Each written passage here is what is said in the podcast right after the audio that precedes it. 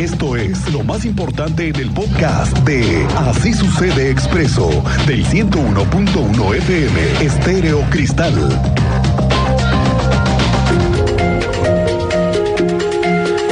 El presidente López Obrador informó que va a revisar ahora sí el tema del tren México-Querétaro, que ha dejado en el expediente que lo tiene guardado en el cajón de las cosas más olvidadas, el tren México-Querétaro, que desde hace décadas. Tengo yo, siendo reportero, más de dos décadas. Y tengo compañeros que me han dicho, oye, hemos escrito esta nota 50 mil veces. Y es mm, cierto. Sí, totalmente. No, no, no, es que es cierto. Yo no le creo nada a nadie sobre el tren México-Querétaro.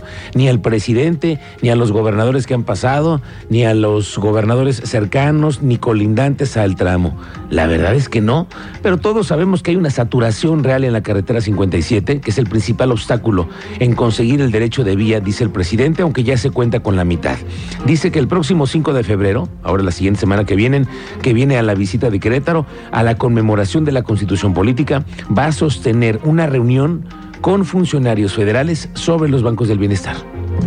Es que vamos a empezar en, en, San Luis el viernes, ya tenemos el compromiso, vamos a inaugurar una planta automotriz en San Luis Potosí y vamos a estar también en Tamaulipas. Y eh, esto para es 3, 4 y el 5 vamos a estar en Querétaro, este, porque es el aniversario de nuestra constitución. Sí. Eh, el 5 de febrero, que es domingo, y tenemos en Querétaro otro acto con los... Eh, responsables del funcionamiento de las sucursales del Banco del Bienestar, allí en Querétaro, con ese propósito.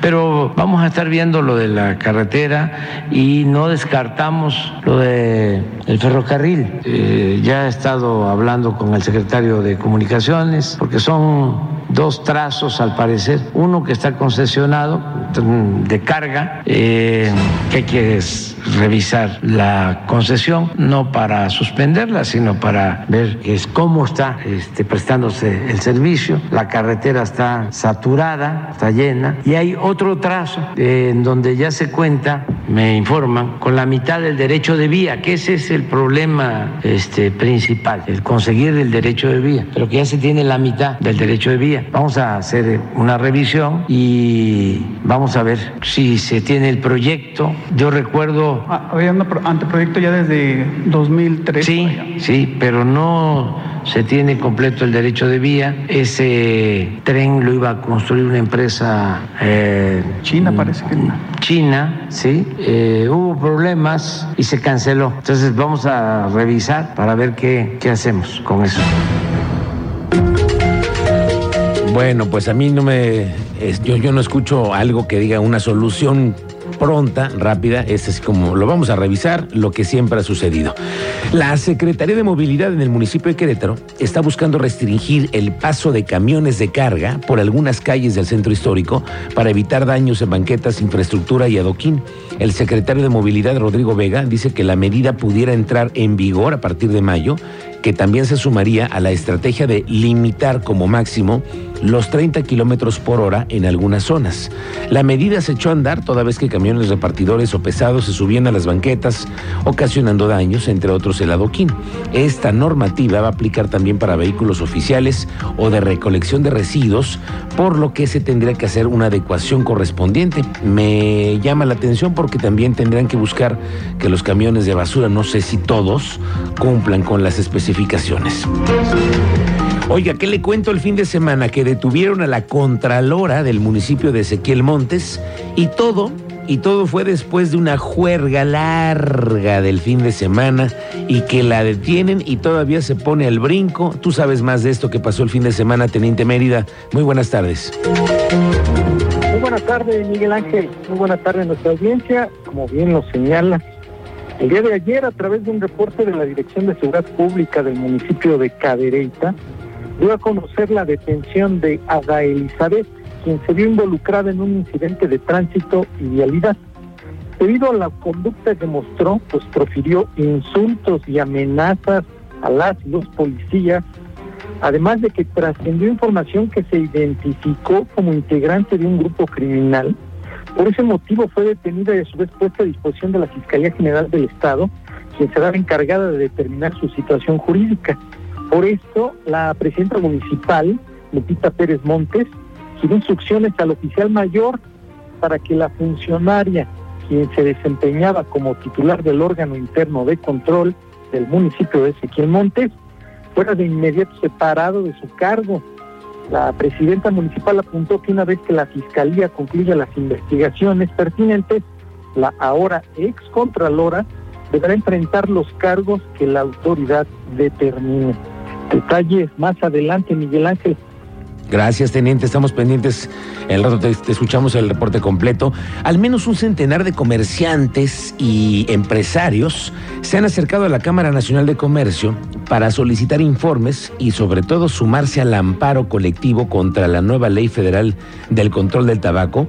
El presidente de la Canaco en Querétaro, Fabián Camacho, dice que se trata principalmente de propietarios de misceláneas de tiendas comerciales con quienes estarán presentando un amparo colectivo el próximo viernes. Este martes va a estar presente en la Ciudad de México, donde van a reunirse todas las cámaras empresariales con representantes de la Secretaría de Salud para el intercambio de ideas en torno a esta nueva ley que nos regula a todos con el tema del tabaco. Estamos en un ejercicio de promoción, buscando a más tardar el viernes eh, agrupar a aquellos negocios que decidan sumarse a esta acción, que será una acción colectiva al momento hemos tenido el acercamiento de cerca de un centenar de negocios que al menos han buscado información sobre las implicaciones y eh, sobre el proceso de amparo. El coordinador general de la UCEBEC, Raúl Iturralde, garantizó que se cuenta con los espacios suficientes para atender la demanda que se registre en el periodo de prescripciones para los alumnos de nuevo ingreso a preescolar, primaria y secundaria pública de todo el estado. Este proceso, que por cierto va a ser totalmente gratuito y en línea, se lleva a cabo del primero al 5 al 15 de febrero. Dicen que los padres de familia tendrán que ingresar a la página www.ucebec.gov.mx y aquí nos vamos a dar cuenta de cuántas nuevas familias llegan de otras partes que vienen a buscar un espacio. Y sí, como dice el secretario eh, de Educación y el coordinador de CEBEC, es que todos los días llegan familias y por eso no se tiene incluso una contabilidad real. Esto es lo que dijo respecto a los nuevos nuevas fechas para poder ingresar a clases. Febrero es el mes de las preinscripciones y en esta ocasión del primero al 15 de febrero les pedimos a los padres de familia, a las madres de familia o a los tutores que ingresen al portal de UCEBEC con la CURP del niño o de la niña y ahí encontrarán que ya tiene un lugar preasignado de acuerdo a la escuela de la que va a egresar por el mismo rumbo, digamos. Y si realizaron el trámite de vinculación de hermanos, pues también a donde asistan sus hermanos va a tener un lugar preasignado. Oiga, tenemos nuevo festival cultural en la ciudad y tú tienes los detalles. Andrea Martínez, muy buenas tardes. ¿Qué tal, Miguel Ángel? Muy buenas tardes y también a toda la audiencia. Pues así es, la Secretaría de Cultura Estatal llevó a cabo el anuncio del Festival Artístico Inclusivo 2023, el cual se realizará del 26 al 29 de enero en su segunda edición, con el objetivo de promover la inclusión social en el Estado a través del arte y la cultura para el bien común. Y bueno, al respecto, la titular de esta dependencia estatal, Marcela Herbert Pesquera, detalló que este festival, que es organizado en colaboración con el DIF estatal, contempla un amplio programa que incluye 84 eventos y actividades con diferentes disciplinas artísticas como la música, la pintura, la literatura, la danza y circo social, además de la participación de 37 grupos artísticos y 15 IAPs. Vamos a escuchar parte del anuncio que daba esta mañana la secretaria de Cultura Estatal. Nos da mucho gusto presentar esta, segunda edición del Festival Artístico Inclusivo organizado por la Secretaría de Cultura del Estado de Querétaro en colaboración con el sistema DIF estatal que tiene como fin promover la inclusión social en el Estado a través del arte y la cultura para el bien común. Serán 84 eventos y actividades con lo que buscamos difundir el acceso y ejercicio del derecho humano a la cultura, así como reconocer que el arte y la cultura posibilitan la expresión de las distintas identidades. Y bueno, también Herbert Pesquera detalló que eh, pues estos eventos se realizarán en el Centro de las Artes de Querétaro, en la Casa del Faldón, en la Galería Libertad, en el Museo Arte de Querétaro y en el Museo de la Ciudad. Además de que, bueno, habrá sedes alternas como el Jardín del Arte, la Plazuela Mariano de las Casas, el Teatro Experimental, la cancha de Gallos Smiling, el Centro de Apoyo Marista al Migrante, el CRIC y el INDEREC, como algunas eh, también plazas comerciales, además del Hospital eh, General de Querétaro. Incluso, bueno, eh, pues daba a conocer que también habrá actividades en los centros penitenciarios de San Juan del Río, Querétaro y Jalpan. agregó que para descentralizar pues todos estos eventos se llevarán también a 12 municipios, entre ellos, bueno, pues se encuentran Huimilpan, Amialco, Pedro Escobedo, San Joaquín, Tequisquiapan, por mencionar algunos. Y bueno, finalmente la titular de la Secretaría de Cultura Estatal recordó que de acuerdo con el INEGI, en Querétaro el 15% de la población cuenta con algún tipo de discapacidad. Es decir, alrededor de 29 mil habitantes cuentan con alguna condición mental y más de 244 mil tienen alguna limitación física. Esta fue la información, Miguel Ángel. Gracias, gracias, Andrea Martínez. Oiga, que le cuento que este domingo se aparecieron públicamente en Querétaro los amigos, los simpatizantes, los que se suman al proyecto de uno de los de una de las corcholatas de Morena para la Grande que es en el 2024, Marcelo Ebrard.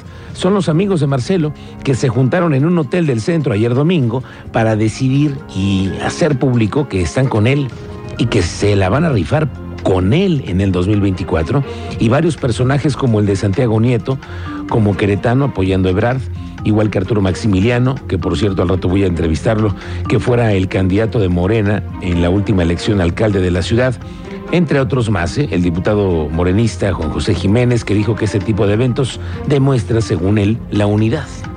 Yo creo que finalmente el tema es plural al interior de la bancada y eso es muy respetable. Yo creo que cada quien se va definiendo con respecto a las afinidades políticas, a la visión que tiene de un Estado, a la visión que tiene del Estado mexicano y es muy respetable. Nosotros, como yo lo he expresado aquí, coincidimos con la forma de pensar, coincidimos con la visión de Estado que tiene nuestro amigo Marcelo y que esto nos da la libertad. Y como bien lo expresé, yo creo que al final del día el tema de competencias internas nos hace mejorar en muchos aspectos y esto es muy válido, siempre y cuando todo sea